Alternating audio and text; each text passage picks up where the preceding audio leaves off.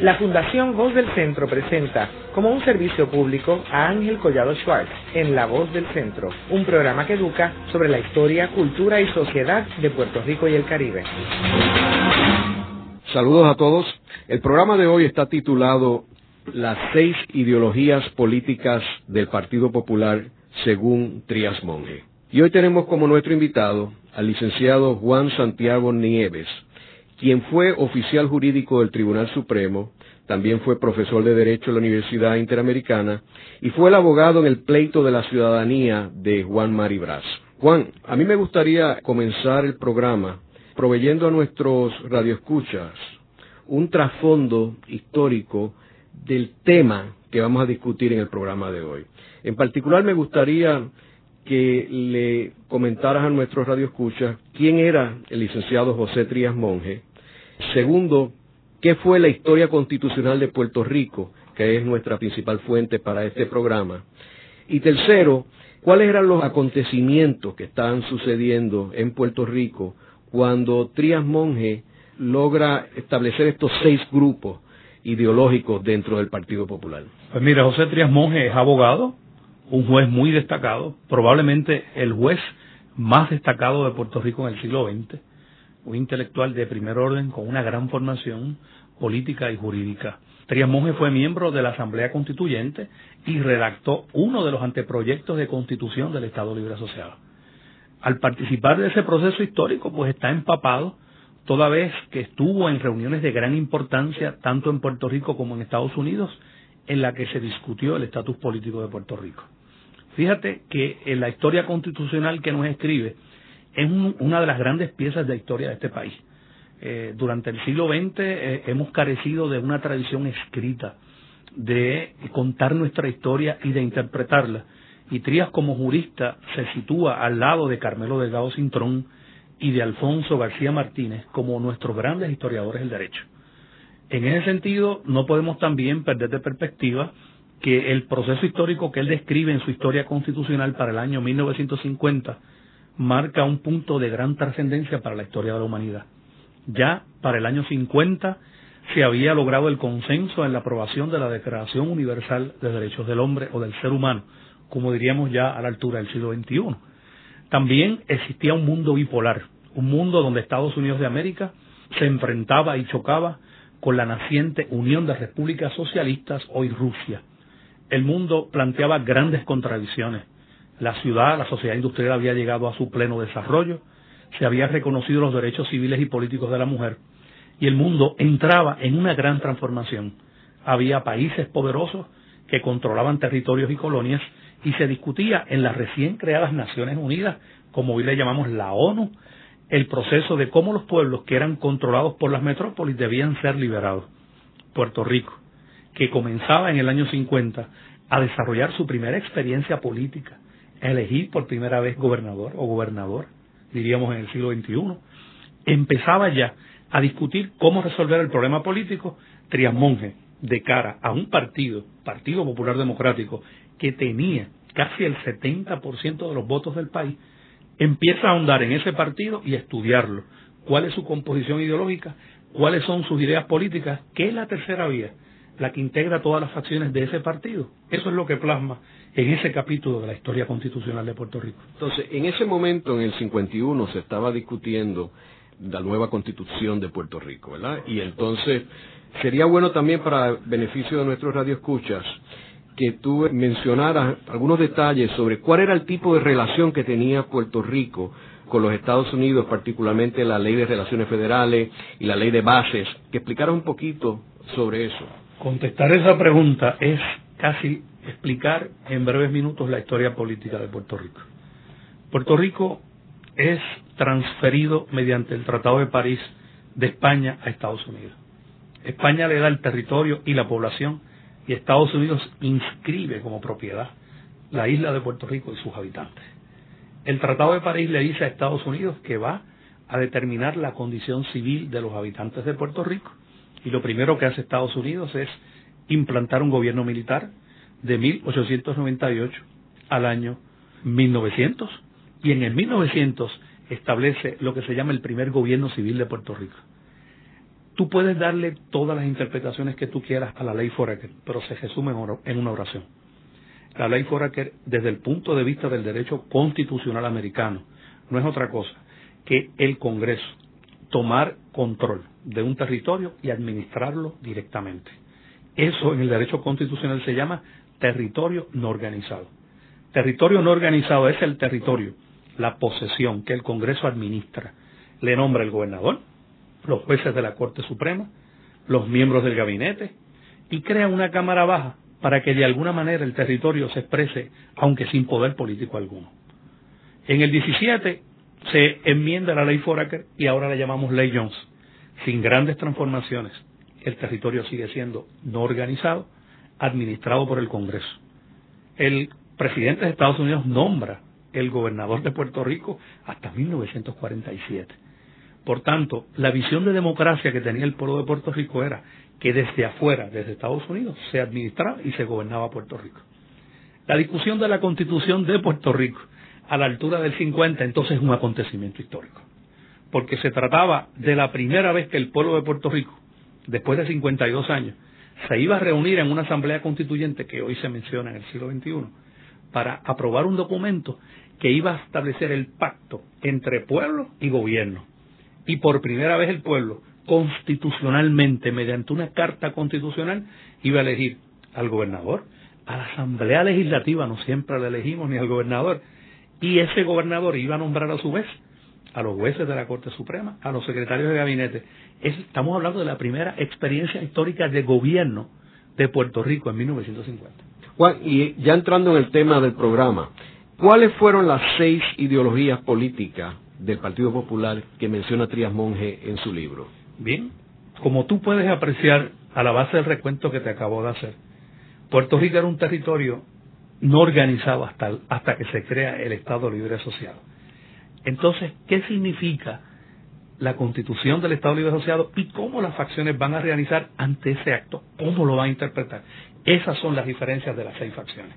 Pues bien, para el derecho constitucional norteamericano, cuando el territorio aprueba una constitución, se está organizando.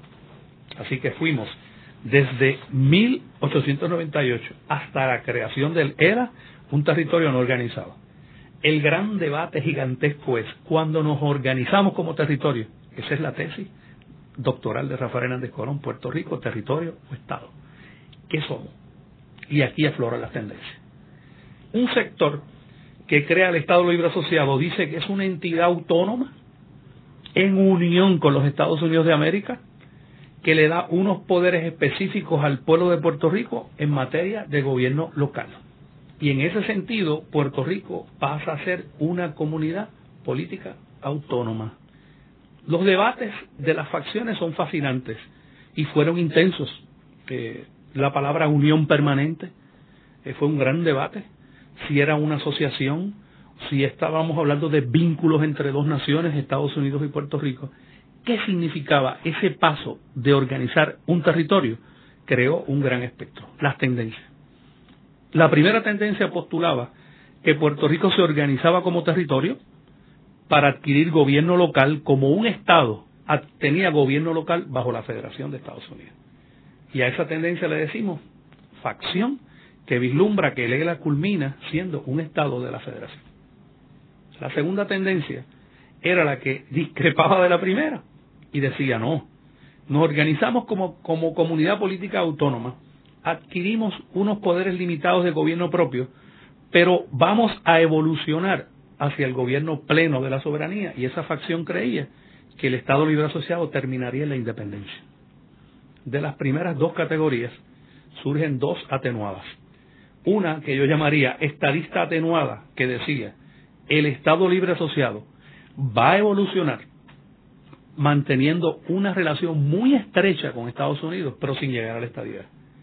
Esa tendencia realmente busca preservar la cultura de Puerto Rico. Ahora entenderás por qué en época más reciente Luis Aferre habló de estadidad ribera. La cuarta tendencia de independencia atenuada no era otra que decía, quiero una relación muy estrecha con Estados Unidos, donde Puerto Rico tenga más poderes que Estados Unidos, donde podamos alcanzar una soberanía que nos permita controlar nuestros asuntos internos, pero sin llegar a la independencia.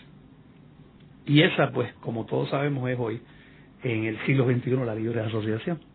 La quinta tendencia de quien Muñoz se convirtió en portavoz para mantener unidas a las primeras cuatro, Trías Monge la denomina la tercera vía, que no es otra cosa de el Estado libre asociado representa el estado de situación presente, no se dirige ni hacia la estadidad ni hacia la independencia, es neutro, pero entiendan bien todo, mantengámonos unidos en paz y coherencia, desarrollemos al país económicamente y en el momento preciso, cuando las circunstancias de la economía apunten o nos dirijan hacia el lugar correcto, en ese momento decidimos.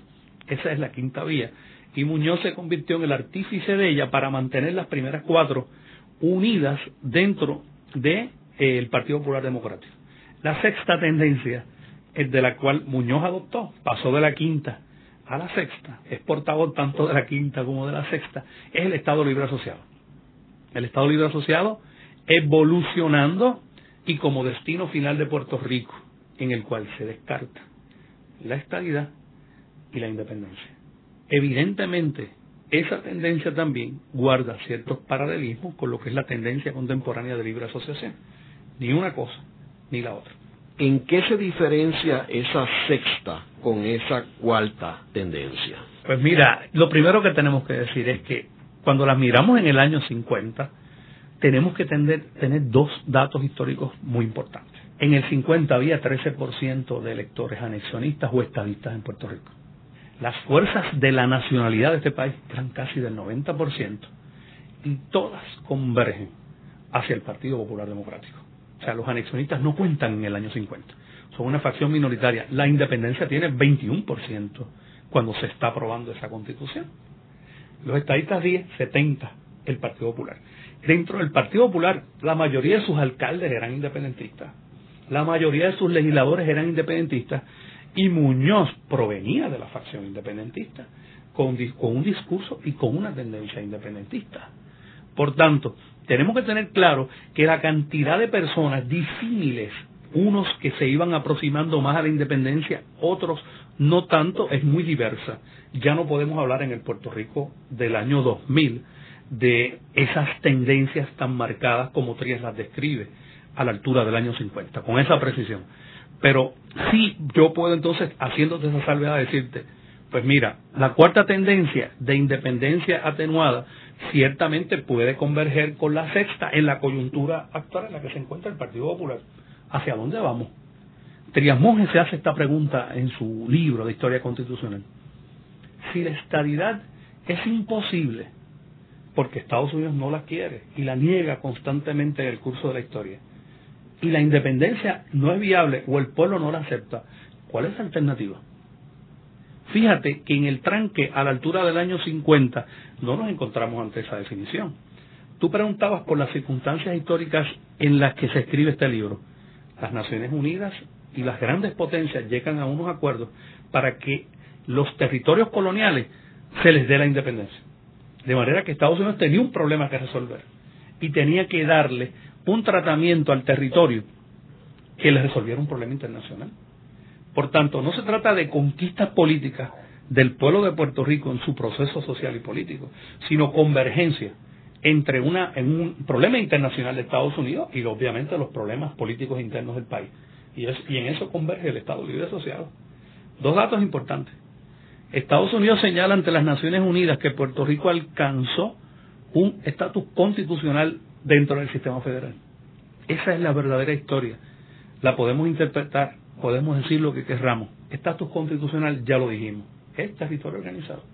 Pero en el territorio organizado el Congreso retiene los poderes políticos soberanos sobre el territorio. Ya no puede administrarlo. Esa es la tesis de Rafael Hernández Colón. En todo lo que el Congreso transfirió al pueblo de Puerto Rico, esos son poderes del pueblo de Puerto Rico que le podemos llamar poderes políticos autónomos. Porque la autonomía según se interpreta en este siglo aquí, puede acomodarse dentro de un sistema federal. Es decir, los estados son soberanos en todos los asuntos que el gobierno federal no ocupa, no asume para sí. Por tanto, esa experiencia histórica tiene unas facciones y, unas interpretaciones, Ángel, de lo que está ocurriendo en ese tiempo que hoy en el 2004 todavía el pueblo de Puerto Rico no entiende. Hacemos una breve pausa y luego continuamos con La Voz del Centro.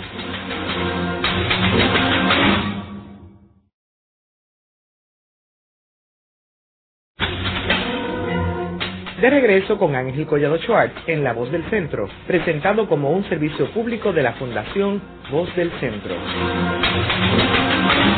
Continuamos con el programa de hoy titulado Las seis ideologías políticas del Partido Popular según Trias Monge. Hoy con nuestro invitado, el licenciado Juan Santiago Nieves, quien fue oficial jurídico del Tribunal Supremo y fue el abogado en el pleito de la ciudadanía de Juan Maribraz. Juan, en el segmento anterior estuvimos hablando de la importancia del nacionalismo y las fuerzas independentistas en Puerto Rico y el papel que jugaron estas fuerzas en todo este periodo de mitad del siglo XX.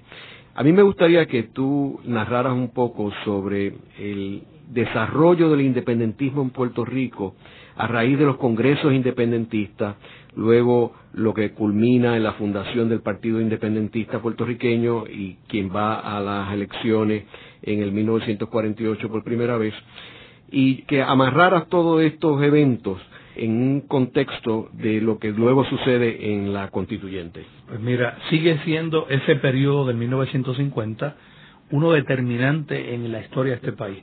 Yo personalmente divido la historia de Puerto Rico del siglo XX en dos mitades. Puerto Rico en los primeros 50 años y luego del 50 al 2000. En ese periodo, fíjate que el Partido Popular fue Partido Acción Social Independentista durante unos meses hasta que se cambia el nombre a Partido Popular Democrático. Un partido que tiene la independencia en su programa y con un objetivo de independencia. No había partido independentista puertorriqueño fundado todavía. Si vamos a los primeros 50 años, la primera manifestación de la independencia es una facción dentro de la Unión, Partido Unión de Puerto Rico, que donde hay muchos portavoces, no solo José de Diego, que es el más clásico y conocido, y que ese Partido Unión domina de 1904 al 28. La facción anexionista es minoría con un breve periodo que gobernó donde los autonomistas boicotearon elecciones y por eso perdieron. Y el movimiento nacionalista no llega al poder hasta que se da una coalición entre Partido Socialista Obrero y Estadista. Y esa coalición logra gobernar ocho años. Si contamos de 1900 a 1950, los anexionistas gobernaron diez años, en los primeros 50 años, son minorías. El autonomismo tiene 24 años, es decir, 20 de 1904 a 1924 y del 40 hasta el 68. Tiene 28, tiene 52 años de gobierno. ¿Dónde están los independentistas? El primer partido de la independencia se funda y duró un año en 1912, Rosendo Matienzo Cintrón, no va a elecciones, y la independencia es una de otras alternativas dentro de qué? Dentro del Partido Unión y luego Partido Liberal, en el cual se convierte el Partido Unión. Fíjate que Muñoz choca con Antonio R. Barceló, de tendencia conservadora, centro-derecha, siendo Muñoz centro-izquierda. Y Muñoz finalmente toma el control de esa facción y la convierte en Partido Popular Democrático con un lema, pan, tierra, libertad, de contenido revolucionario. Ese lema de tierra y libertad es muy similar al de la revolución bolchevique de principios de siglo y lo que buscaba era transformar la realidad del país. Gilberto Concepción de Gracia, fundador del Partido Independentista, es miembro del Partido Popular para el año 40. Juan Maribraz, del Congreso por Independencia, es miembro del Partido Popular. Es que los independentistas estaban dentro del Partido Popular Democrático. Pero ocurrió un hecho trascendental. Puerto Rico tuvo un presupuesto en los primeros 20 años, nos no narra Bolívar Pagán en la historia de los partidos políticos, de 2 millones de dólares en los primeros 24 años, en la primera cuarta parte del siglo. 2 millones de presupuesto para toda la función gubernamental. Cuando el Partido Popular gana las elecciones del 44, su presupuesto para atender a más de un millón de habitantes es 47 millones de dólares. Si olvidamos eso, no entendemos el Puerto Rico de ese tiempo. Tenemos entonces que Muñoz en el año 45 establece su nueva línea política en la que descarta la independencia como solución al problema político de Puerto Rico y ataca a la estabilidad por razones económicas. En ese sentido, los independentistas chocan dentro del Partido Popular, lo comienzan a abandonar y una de las tendencias es de Gilberto Concesión de Gracia, que funda en Bayamón el Partido Independentista Puertorriqueño en 1946. Desde ese día hasta el día de hoy, trágicamente, se perdió la comunicación entre sectores importantes de la independencia y el Partido Popular. Por otra parte, independentistas con una visión y estrategia política distinta al PIB, que era de naturaleza cívica y electoral, planteaban que el boicot o la no participación en las elecciones llamadas coloniales era la alternativa para confrontar al gobierno de Estados Unidos bajo lo que fue el discurso albizubista de principios de siglo, de los años 30, no cooperación, el principio de no cooperación, o de ruptura con el sistema. Y eso persiste hasta el día de hoy. O sea, no ha cambiado el hecho de que hay una facción independentista que plantea que la estrategia política debe ser de ruptura, no cooperación. Por ejemplo, el caso de la ciudadanía de Juan Maribras es una estrategia de ruptura. Los independentistas renuncian a la ciudadanía de Estados Unidos y, por tanto, crean un disloque dentro del sistema colonial. El Partido Independentista no participó de esa estrategia, la boicoteó y para el récord de la historia aparece el Partido de la Independencia oponiéndose a que los independentistas renuncien a la ciudadanía de Estados Unidos, pero sí participando en elecciones. En ese sentido, traigo esto al presente porque es más fácil entender el presente para regresar luego al pasado. Los componentes de la independencia de un país agrario, subdesarrollado, para que tengas una idea, y el pueblo, en 1964, hace 40 años, en este país habían 167 mil vehículos de motor. Acabándose de inaugurar el tren urbano, se informa el país que hay 2.8 millones de vehículos. De manera que ese país agrario, no desarrollado, con un ingreso per cápita, el ingreso per cápita de Puerto Rico en 1952, cuando se crea el ELA, es de 272 dólares. De manera y el presupuesto ya te lo mencioné, escaso. Las tendencias son puertorriqueñistas, no hay fondos federales, no hay becas, PEL, no tenemos fondos para cajeteras ni para viviendas. El presupuesto es estrecho y hay mucha pobreza en el país, mucho subdesarrollo. Por tanto, las tendencias políticas están bien definidas, basándose en principios, en ideas. Es algo muy interesante que Trías presenta en su escrito. Ahora, Juan, tú mencionaste que el Partido Independentista se funda en el 46 y va a las elecciones en 1948. Por primera vez se elige un gobernador en Puerto Rico.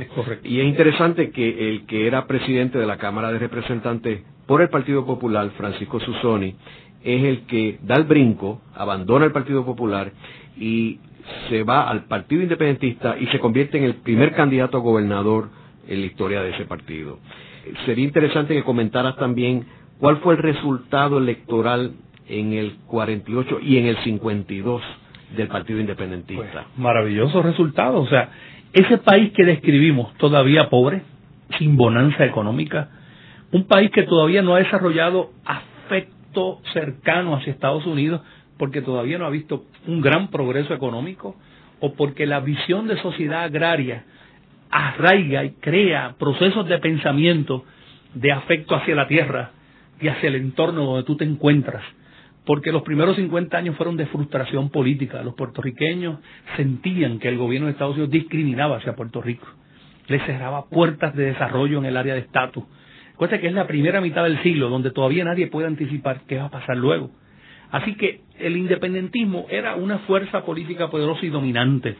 Y así se reflejó en el 48 y en el 52, cuando alcanzan 18 y 21% del total de los votos y ciertamente el país quedó estremecido por esos resultados electorales y el Partido Popular perdió gran cantidad de cuadros políticos de gran importancia en esa transición del 46 al 52 y el movimiento anexionista que venía arrastrándose por el suelo desde principios del siglo no era concebiblemente una fuerza política en este país, ni lo hubiera sido a no ser por el desarrollo económico que tuvo Puerto Rico, conforme explica Tría, y que es parte de las tesis en las que yo he escrito y he publicado, señalando que es la modernidad que se desarrolla en Puerto Rico del 60 al 70, en un periodo de 20 años, donde se da un crecimiento económico enorme y donde Estados Unidos penetra la realidad de este país vía fondos federales, que cambia el escenario político puertorriqueño. Fíjate que de 21% en 1952 ya la independencia tiene en el 63%.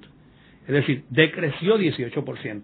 Pero para el 60, el movimiento anexionista que tenía 13%, ya tiene 31%.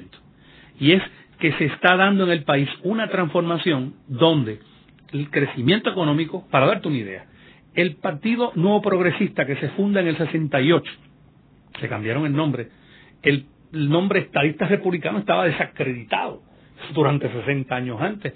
Con esa empresa tú no vendías nada con ese nombre. Fue un gran acierto de esa facción quitarse el nombre y darse un nombre vistoso, Partido Popular Democrático, donde dice que es autonomista. Partido Nuevo Progresista, donde dice que es estadista.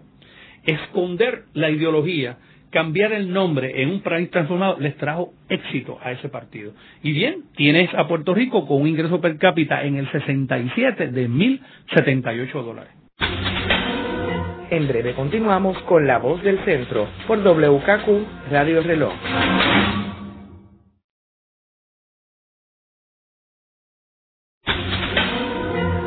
De regreso con Ángel Collado Schwartz en La Voz del Centro, presentado como un servicio público de la Fundación Voz del Centro. Continuamos con el programa de hoy titulado Las seis ideologías políticas del Partido Popular según Trias Monge. Hoy con nuestro invitado, el licenciado Juan Santiago Nieves, quien fue oficial jurídico del Tribunal Supremo y fue el abogado en el pleito de la ciudadanía de Juan Maribraz. Juan, en el segmento anterior estábamos hablando sobre el rol del independentismo y el poder que tenían las fuerzas independentistas en Puerto Rico. Sería interesante que comentara por qué, siendo el Partido Independentista la segunda fuerza política más importante en Puerto Rico, decide no participar en la Asamblea Constituyente, dejándole el terreno libre al anexionismo, quienes se convierten en la otra parte de los participantes de la constituyente y los que acaban negociando con Muñoz qué iba y qué no iba en esa constitución. Mira, en ese tiempo histórico el Partido Nacionalista marca la pauta de la interpretación de la realidad política de Puerto Rico en términos del derecho internacional y del derecho propiamente hablando. El Partido Nacionalista para ese periodo histórico es observador, tiene un asiento como observador de las Naciones Unidas para plantear el caso colonial de Puerto Rico. Es un partido político que se enfrenta militarmente al gobierno de Estados Unidos y pide la protección de las Naciones Unidas como partido combatiente y como movimiento de liberación nacional, que es el tema que las grandes potencias están discutiendo en ese periodo histórico y es un partido adelantado a la época. Plantea también el Partido Nacionalista, marcando los tiempos de la época, que la presencia de Estados Unidos en Puerto Rico es ilegal y que el colonialismo es un crimen contra la humanidad. ¿Y por qué te digo estas cosas? Porque el Partido Independentista crece paralelamente a la lucha de liberación nacional y revolucionaria del Partido Nacionalista, pero está influenciado por el Partido Nacionalista. Cuando se desata la persecución política contra el movimiento de independencia, arrestan a los comunistas, a los independentistas de Gilberto y por supuesto que a los nacionalistas que son los primeros que figuran en la lista porque están en plena eh, lucha militar contra Estados Unidos. Pero a todos los sectores los tratan igual. No hay diferencias al momento de la persecución política.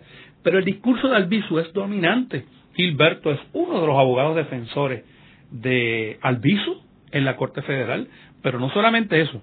Cuando arrestan los nacionalistas, Gilberto Concesión de Gracia y el Partido Independentista se pronuncian públicamente en defensa de los nacionalistas y de Albizu.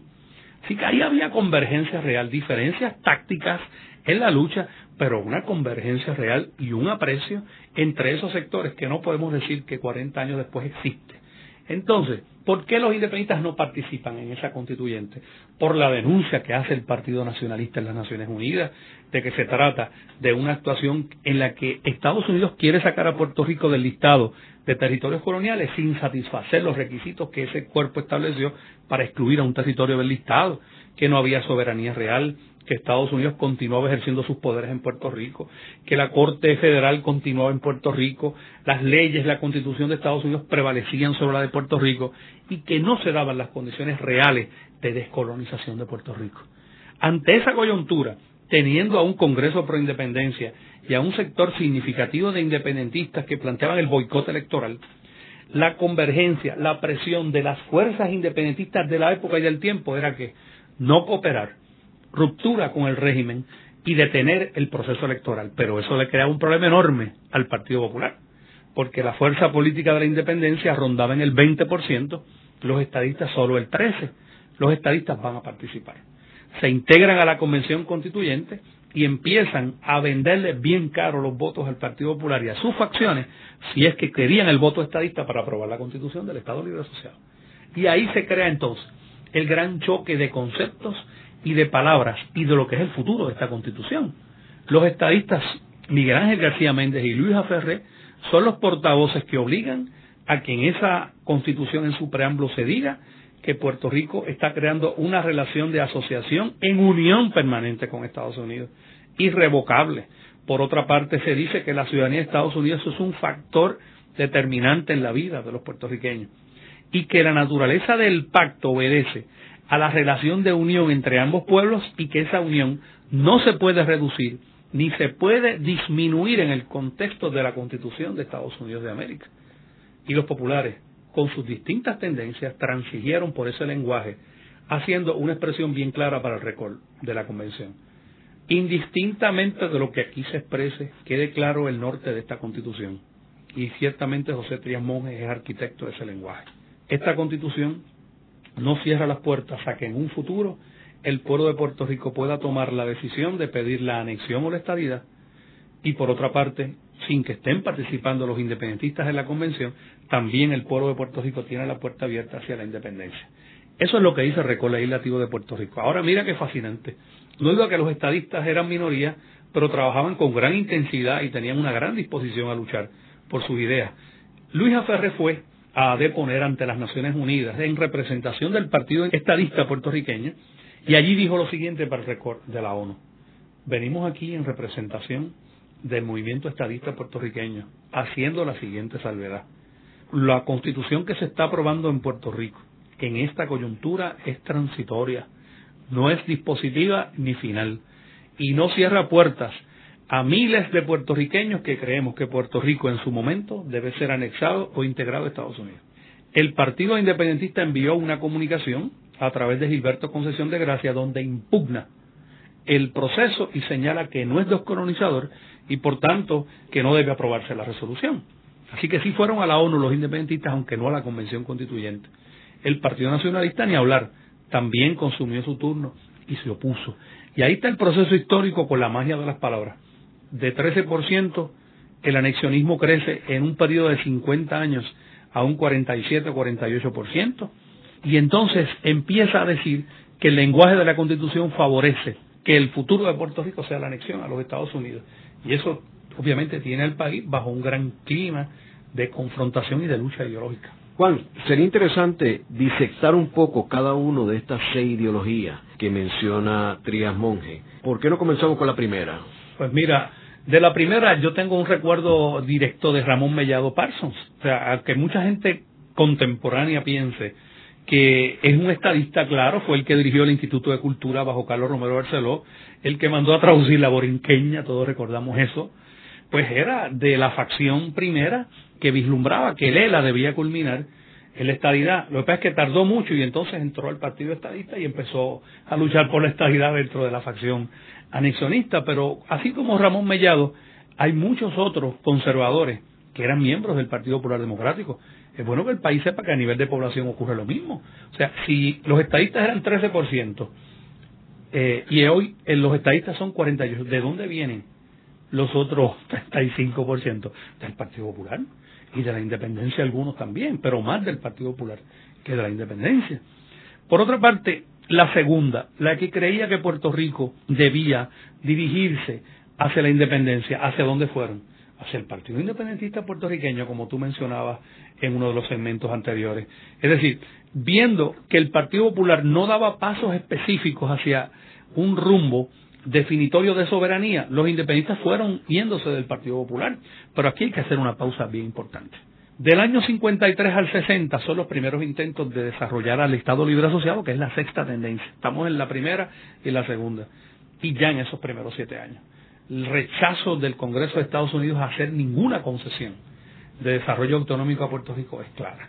Por tanto, si tú ves las elecciones del 52 con un partido independentista de 21%, pues ya tú sabes hacia dónde se fue la facción segunda. Se traslada al partido independentista.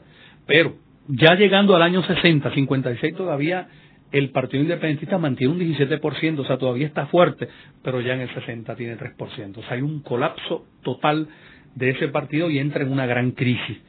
Por tanto, la primera, minoritaria, la estadista, pero había estadistas dentro del Partido Popular, y los hay todavía. Jorge de Castrofón, por ejemplo, en tiempo presente militó durante ocho años en el Partido Popular, defensor de la ciudadanía de Estados Unidos, y un buen día dio el salto al Partido Nuevo Progresista y se siente muy cómodo, porque no hay gran diferencia entre esa primera facción y el movimiento anexionista.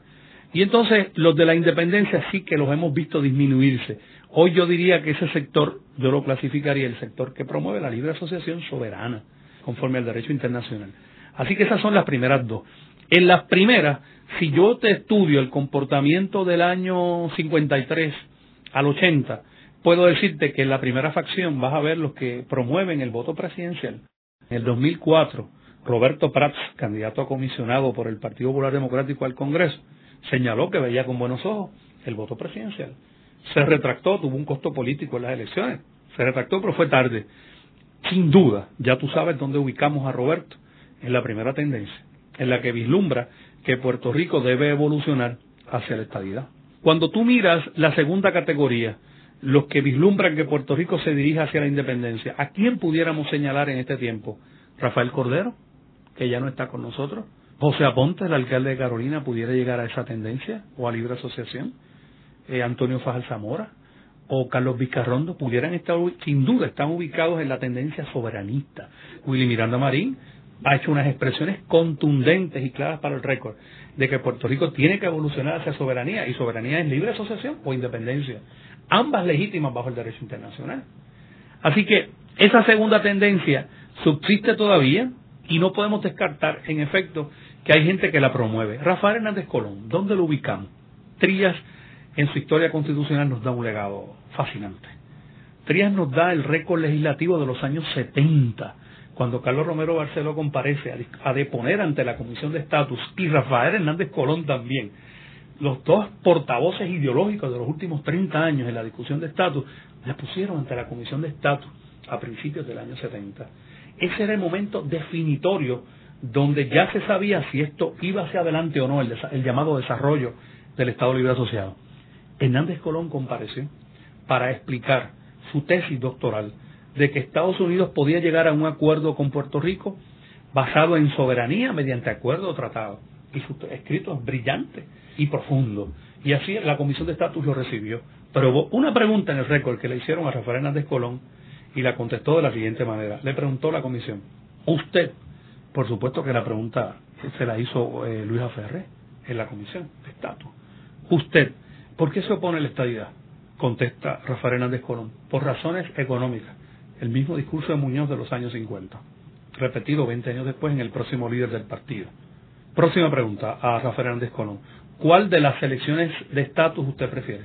Contesta Rafael Hernández Colón. En este momento no tengo preferencia por ninguna. El Rafael Hernández Colón joven.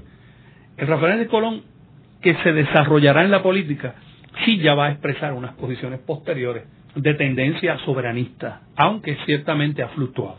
Pero es que no nos deben sorprender las fluctuaciones, Ángel porque el Partido Popular está compuesto por múltiples tendencias y según los tiempos históricos se mueven hacia un lado o hacia otro y a eso vamos a llegar ya mismo.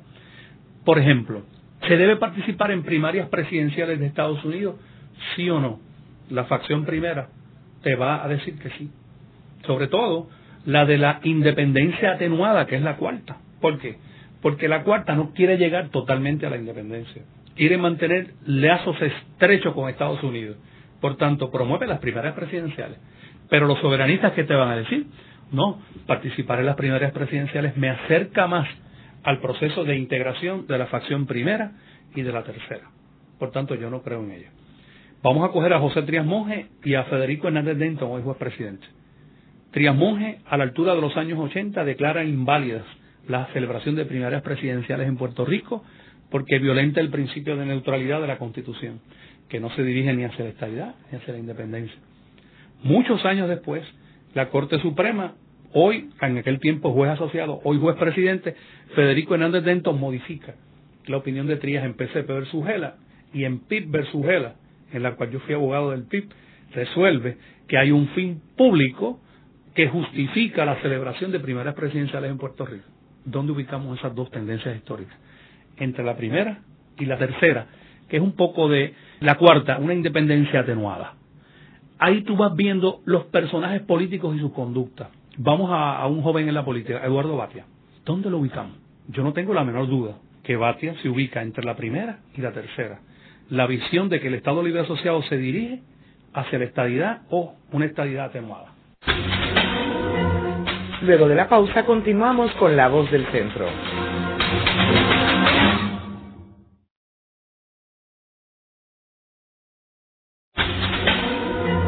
Continuamos con la parte final de La Voz del Centro con Ángel Collado Schwartz. Pueden enviarnos sus comentarios o sugerencias a través de nuestra página cibernética en www.vozdelcentro.org. Continuamos con el programa de hoy titulado Las seis ideologías políticas del Partido Popular según Trias Monge. Hoy con nuestro invitado, el licenciado Juan Santiago Nieves, quien fue oficial jurídico del Tribunal Supremo y fue el abogado en el pleito de la ciudadanía de Juan Maribraz. Juan, vamos a continuar con la disectación de los distintos grupos e ideologías dentro del Partido Popular según Trias Monge.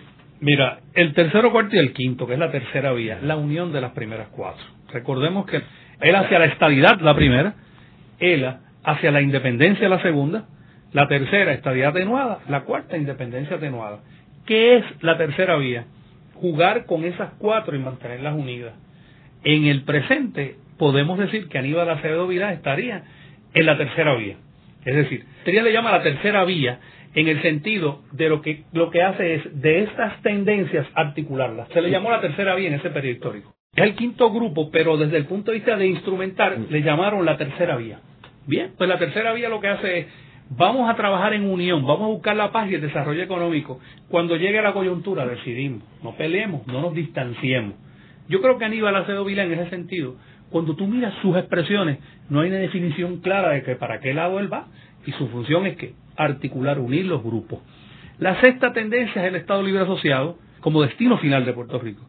Y por otra parte, Buscando desarrollarse, Hernández Colón en 1998 dijo en un escrito en el centenario de la invasión que si el ERA no se puede desarrollar en un referéndum donde se vote sí o no, la única salida para Puerto Rico es pedir la estadidad. Está en el récord.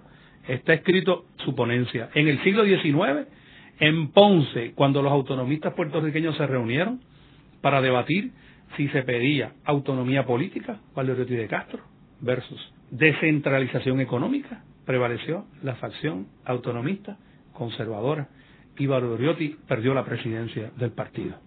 Ahora, en el tiempo presente, cuando vemos esas cuatro categorías discurrir y saliendo de lo abstracto, ¿cómo chocan? Pues yo te voy a dar las categorías. La primera, voto presidencial. Si tú le preguntas a un integrante del Partido Popular, ¿tú crees que se debe, se debe votar por el presidente de Estados Unidos? Ahí empiezan a correr las primeras cuatro la 1 y la 3 te va a decir que sí. La 2, la que mira hacia la independencia o una independencia atenuada, te va a decir, no, no, no, eso me lleva a la estabilidad. Y para eso yo estoy en este partido, para que este, el ELA nunca llegue a ser un Estado, pero yo quiero una relación con Estados Unidos. En ese sentido, la 1 y la 3 van a decir, sí, quiero voto presidencial. Vamos a otra. ¿Cómo reaccionamos ante la presencia de la Corte de Distrito en Puerto Rico en los distintos intentos de enmienda? Ah, la 1 y la 3 quieren que la Corte Federal siempre esté y no se altere su jurisdicción. La 2 y la 4 quieren disminuir y reducir la presencia de esa Corte en Puerto Rico.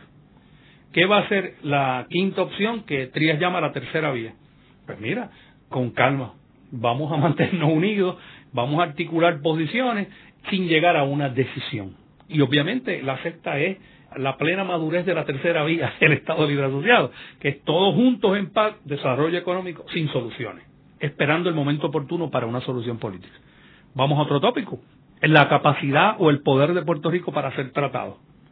Pues ya tú sabes que la 1 y la 3 se ponen muy nerviosos con eso, y la 2 y la 4 la favorecen. Cuando se debate en Puerto Rico sobre qué leyes del Congreso de Estados Unidos entran en vigor o no en Puerto Rico, Pues la tendencia independentista dice, no, que nosotros tenemos que darle consentimiento a las leyes que nos apliquen. La 1 y la 3 dicen, no, que apliquen. Hablamos del voto presidencial ya, hablamos de pagar contribuciones, que eso es algo fascinante que ya se nos ha olvidado. En los distintos intentos de evolución del ELA, pagar contribuciones fue un issue, el desarrollo del Estado Libre Asociado. Y la 1 y la 3 dicen que se pague. La 2 y la 4 no quieren. Porque la razón para que Estados Unidos le haya negado a los puertorriqueños derechos civiles y políticos en la ciudadanía, entre otras cosas, ha sido fundada en que no pagan contribuciones.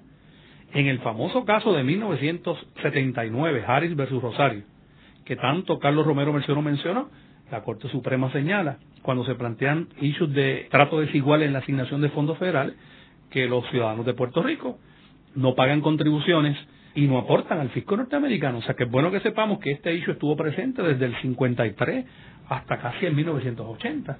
Las facciones conservadoras pagamos contribuciones, Muñoz entre ellos propuso que se pagaran las contribuciones, en otros tiempos históricos favoreció el voto presidencial y se movía entre la 1 y la 3, pero por momentos se movía también hacia la 2 y la 4.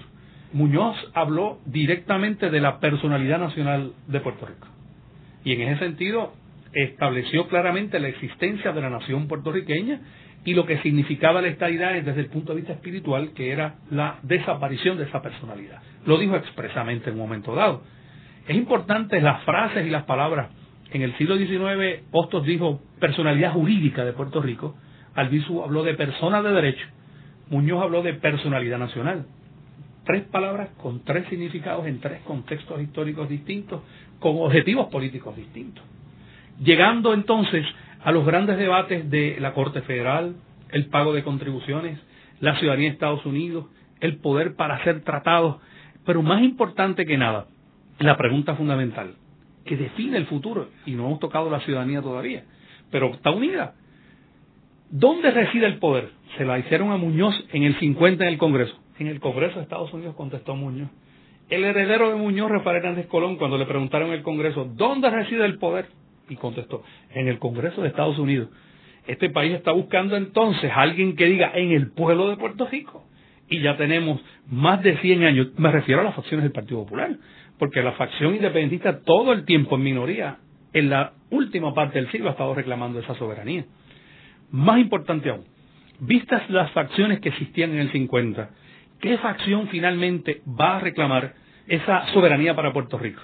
Pero la pregunta que amarra al Partido Popular y lo deja sin espacio político en este momento es que los norteamericanos le dicen, escoge entre soberanía y ciudadanía.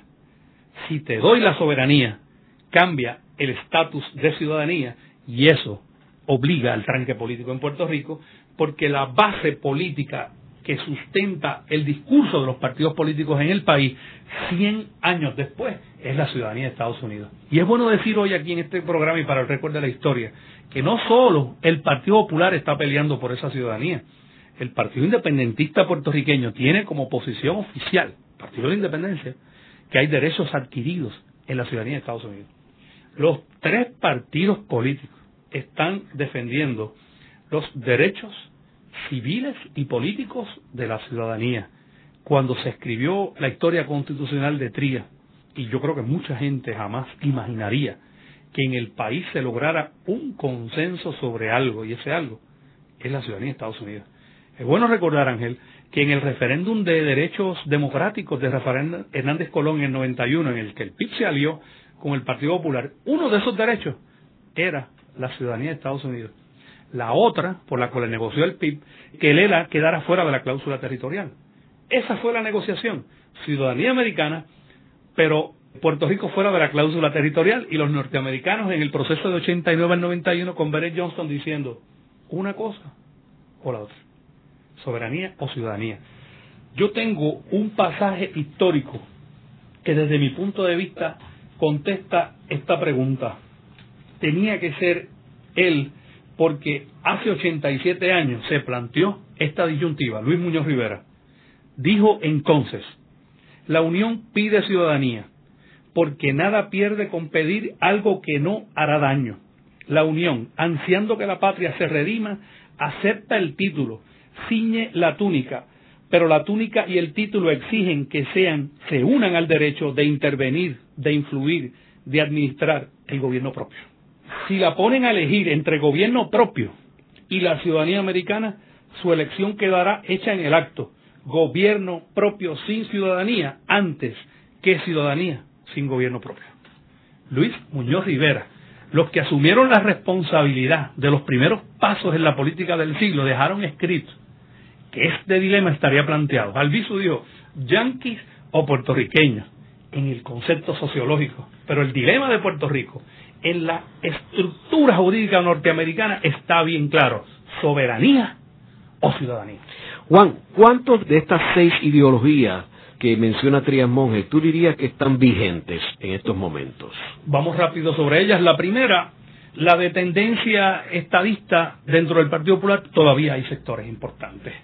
Por eso el Partido Popular es muy meticuloso cuando se discute la ley de idioma español. La segunda tendencia, la de la independencia, todavía hay una presencia teniendo claro que la independencia es un término hoy que tenemos que repensar y hablar de soberanía. Y entonces hay independentistas y defensores de la libre asociación, que son dos formas de soberanía. Esa fuerza es significativa. En la tercera, la de estadidad atenuada, sí, hay sectores que ciertamente todavía existen. Mira, ahí se ven las elecciones.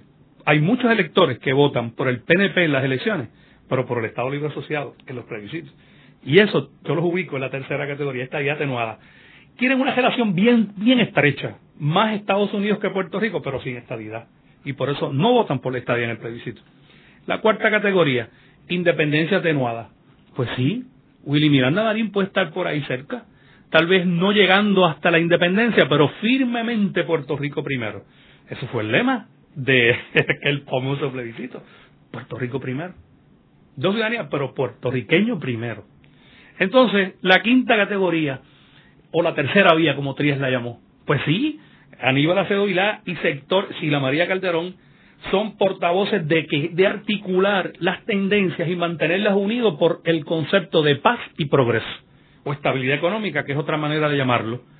La sexta es el ELA, el callejón sin salida.